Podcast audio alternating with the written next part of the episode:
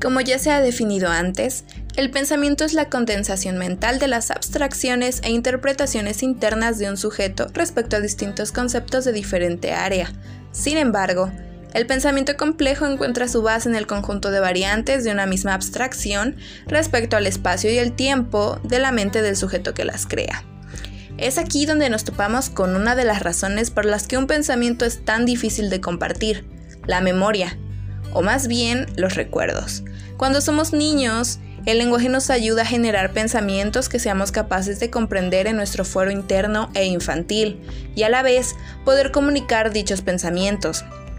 Esta es la base del desarrollo conjunto entre el lenguaje y el pensamiento. Sin embargo, la comprensión del lenguaje como el tumulto de signos conjugables bajo estrictas reglas no llegará hasta mucho después, cuando leer se convierte en la cosa que más haremos, e incluso aún más adelante en el tiempo, cuando la materia de español no solo se trate de saber reglas ortográficas y la pronunciación silábica correcta. Entonces, podemos preguntarnos, ¿cómo sabíamos a lo que nos referíamos al pronunciar una palabra o, formular una oración a los 4 o 5 años?